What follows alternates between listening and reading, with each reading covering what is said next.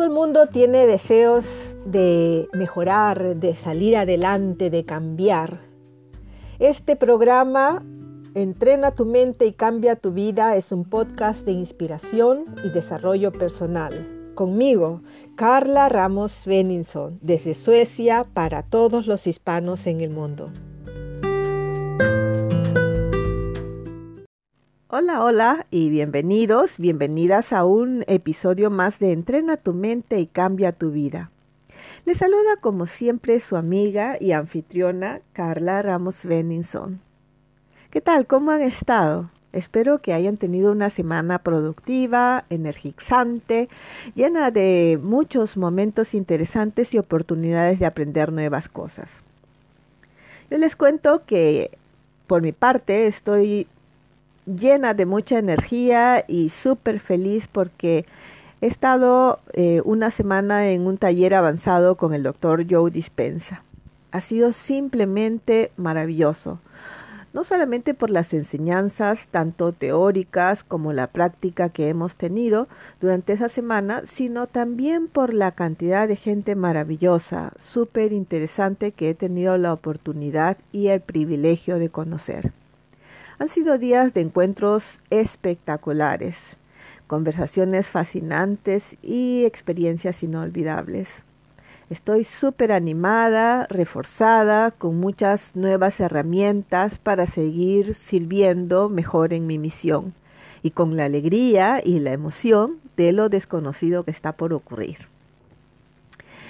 Eh, antes de continuar, quiero hacer un pequeño, eh, una pequeña pausa comercial eh, aprovechar de mencionar que mis libros Mindfulness para padres y Mindfulness para niños están eh, los encuentran a la venta en las tiendas de Amazon en español e inglés y en los formatos Kindle que es el eh, formato electrónico y tapa blanda son los libros normales y también en audiolibro que son aunque el audiolibro solo está en inglés si están buscando un buen regalo para alguien que quieren o para ustedes mismos, aquí tienen una buena opción. Bien, hoy celebramos el solsticio de verano aquí en Escandinavia. Bueno, la celebramos en todo el mundo, pero eh, aquí en Escandinavia especialmente es una, una, fiesta muy importante. La gente se reúne, celebra, es la mitad del verano, el día más largo del año. Para mí es interesante porque mientras unos celebran esto eh, con mucha alegría, eh, hay quienes ya empiezan a hablar de cómo los días se van haciendo más cortos de nuevo y cómo vamos rumbo a la oscuridad, si no total, eh, pero con días donde las horas de luz se van haciendo cada vez más cortas. Algunos lo dicen en broma, pero la verdad es que siempre hay algo que refleja la realidad interior de quienes manifiestan ese tipo de comentarios. Esas personas son los que a veces conocemos como los eternos pesimistas, los que eligen ver siempre el vaso a la mitad como el vaso medio vacío y, y parecen en cierto modo disfrutar de esa actitud negativa frente a la vida. Lo peor de todo es que este tipo de actitud, aunque revestida de diferentes modos, no es tampoco común. El día de hoy vamos a hablar de cómo nos vamos haciendo adictos a las emociones negativas o a lo que en realidad, para ser más exactos, son las hormonas del estrés.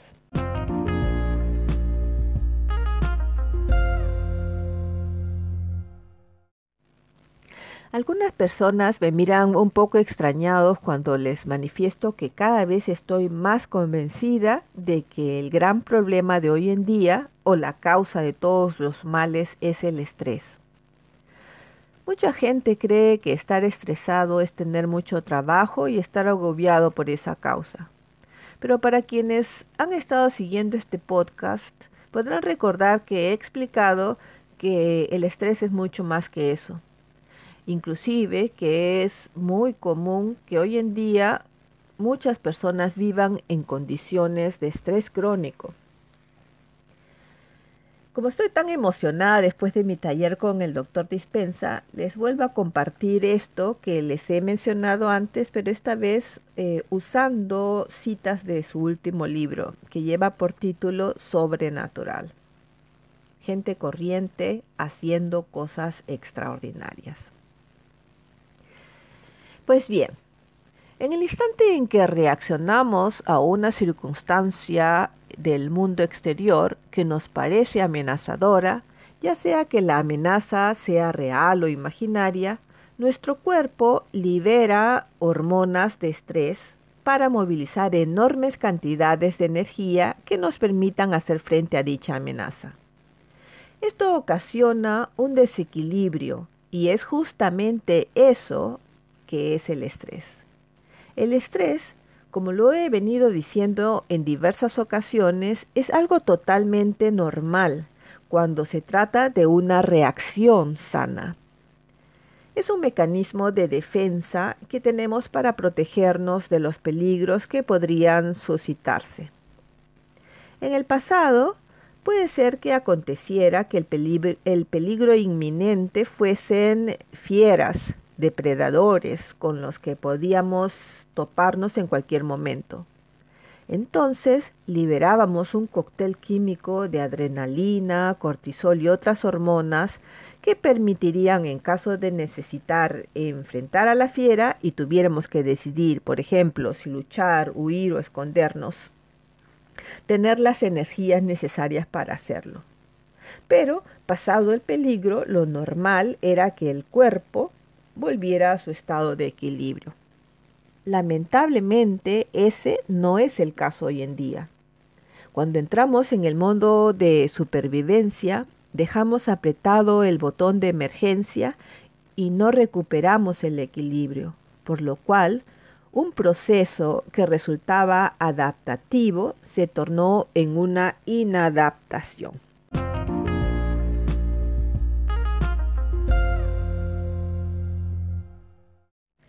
El doctor Joe Dispensa escribe, Cuando entramos en el modo de supervivencia, automáticamente nos convertimos en seres materialistas, que definen la realidad a partir de los sentidos, a partir de lo que vemos, oímos, olemos, palpamos o saboreamos.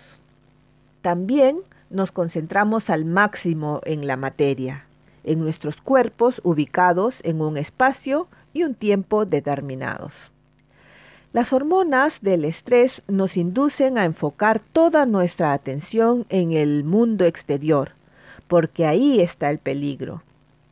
En tiempos prehistóricos, esa reacción, por supuesto, suponía una ventaja. Era una respuesta adaptativa. Nos ayudaba a seguir con vida. Y una vez sorteado el peligro, los niveles de hormona del estrés volvían a la normalidad. En los tiempos modernos, en cambio, las circunstancias son muy distintas. Tras una llamada o un email del jefe o de un miembro de la familia que nos suscita una fuerte reacción emocional como rabia, frustración, miedo, ansiedad, tristeza, sentimiento de culpa, sufrimiento o vergüenza, los mecanismos primitivos de huida o lucha se activan y reaccionamos igual como si fuera un depredador. Y esas reacciones químicas se prolongan de manera automática, porque la amenaza externa no desaparece.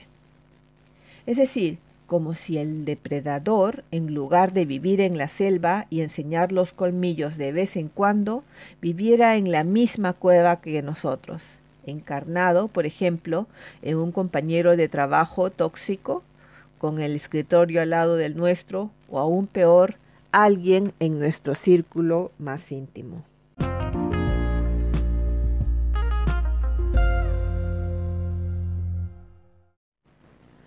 Cuando vivimos en el modo de supervivencia y las hormonas del estrés como la adrenalina y el cortisol fluyen constantemente en nuestro cuerpo, permanecemos en un estado de alerta en lugar de volver a la normalidad.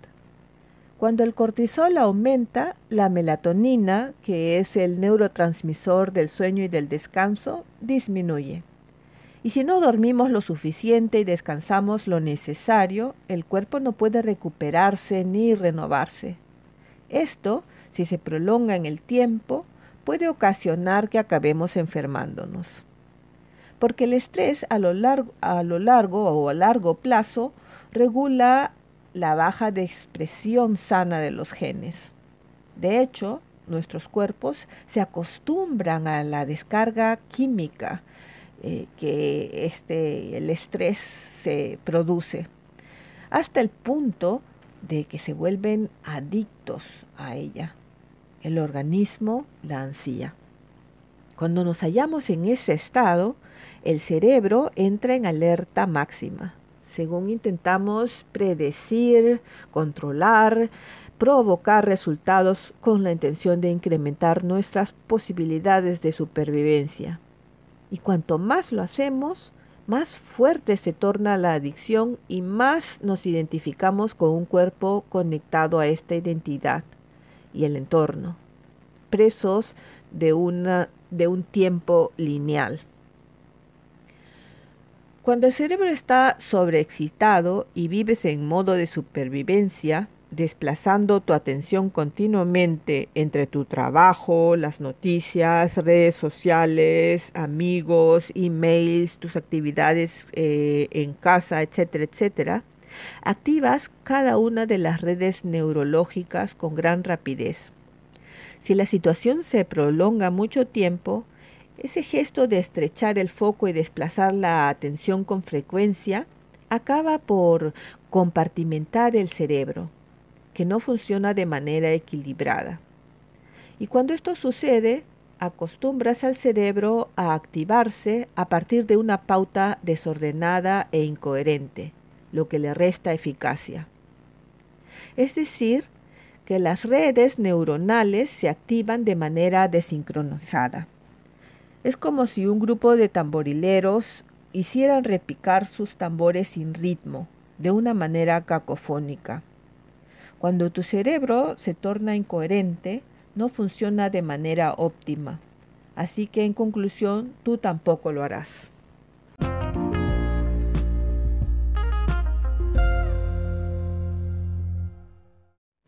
El doctor Dispensa explica lo siguiente. Cada uno de los objetos, las personas y los lugares del mundo exterior relacionados con una experiencia relevante de tu vida están vinculados a una emoción, porque las emociones son energía en movimiento, son vestigios químicos de la experiencia. Si esas hormonas del estrés tan adictivas te acompañan la mayor parte del tiempo, podrías usar, por ejemplo, a tu jefe para reafirmar tu adicción a competir. Podrías usar a tus amigos para reafirmar tu adicción al sufrimiento, Podrías usar a tus enemigos para seguir enganchado al odio, a tus padres para justificar tu dependencia al sentimiento de culpa. Podrías hasta usar Facebook para seguir instalado en la inseguridad, las noticias para reafirmar tu adicción a la ira, a tu ex para justificar tu dependencia al resentimiento y tu relación con el dinero para reafirmar tu adicción a la escasez. Esto significa que tus emociones, tu energía, están vinculadas, entreveradas con cada persona, lugar o cosa que experimentas en tu, en tu realidad conocida. A la vez implica que no dispones de energía para crear nada nuevo, ya que donde pones tu atención, pones tu energía, y toda tu energía y atención están dirigidas a eventos del pasado, y por tanto estarás viviendo en el pasado y seguirás produciendo más de aquello que conoces y a lo que sin darte cuenta eres adicto. Y te preguntarás, ¿por qué siempre me pasa lo mismo? Y es que cuanta más energía pongas en ello, más atraerás aquello a tu realidad. Bueno, ¿qué les parece? ¿Interesante? Seguiremos hablando de este tema más adelante tal vez en un webinar o aquí mismo. Por ahora me voy despidiendo, dejándoles eh, este tema lo que les he comentado, las citas que les he leído para que las puedan reflexionar eh, con calma, tranquilidad, pueden escucharlo varias veces si así lo desean. Y bueno, me despido, no sin antes recordarles que se suscriban al podcast si aún no lo han hecho. Eso nos ayuda a seguir creciendo.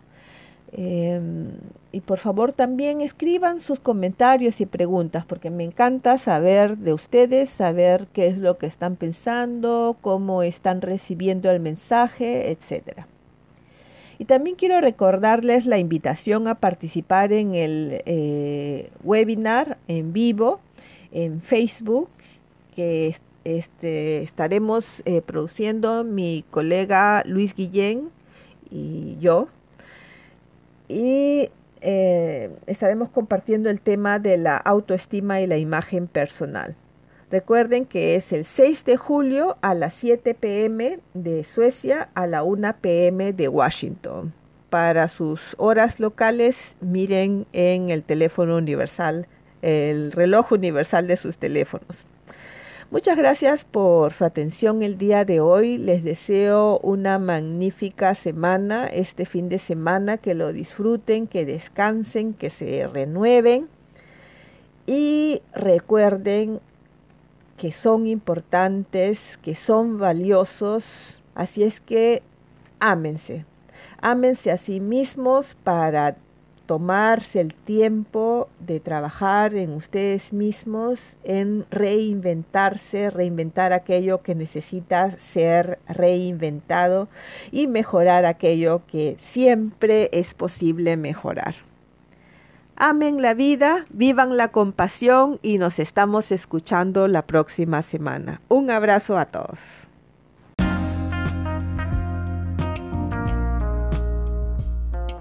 Este fue un episodio más de Entrena tu mente y cambia tu vida con Carla Ramos Beninson. Creativa, renovada y supernatural. Hasta la próxima semana.